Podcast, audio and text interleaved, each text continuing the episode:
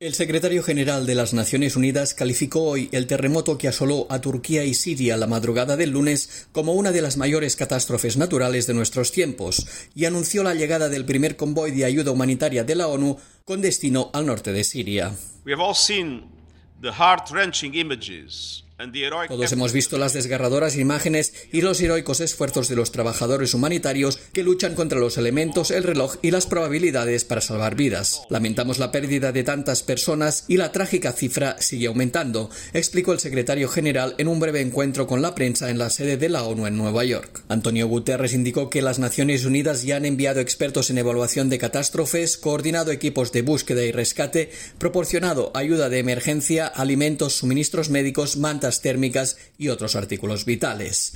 Además, pidió al responsable de asuntos humanitarios que viaje este fin de semana a las zonas afectadas por el sismo. Martin Griffiths evaluará las necesidades y verá cuál es la mejor manera de intensificar la ayuda. Pese a todos estos movimientos, Guterres destacó que para facilitar la entrega de ayuda humanitaria se precisan dos elementos, acceso y recursos. En el primer caso, estudiando todas las vías posibles para llevar ayuda y personal a todas las zonas afectadas y en el segundo anunció el desembolso de 25 millones de dólares del Fondo Rotatorio Central para Emergencias, junto al lanzamiento la semana que viene de un llamado urgente para que la comunidad de donantes apoye a los afectados por el terremoto en Siria.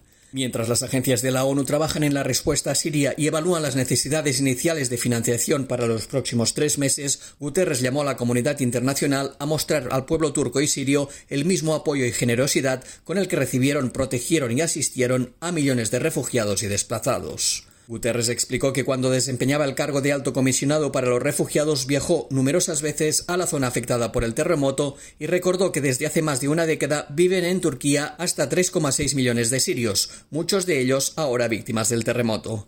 El secretario general también recordó sus experiencias en la ciudad siria de Alepo, donde conoció a los sirios que acogieron calurosamente a refugiados iraquíes que huían de la violencia y la guerra, integrándolos en su sociedad.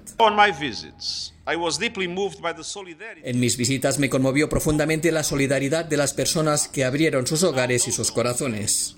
Ahora esos hogares han sido destruidos y esos corazones se están rompiendo.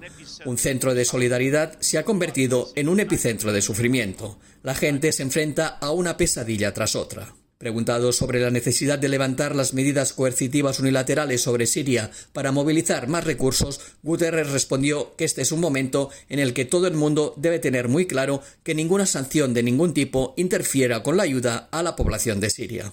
Jordi Trujols, Naciones Unidas, Nueva York.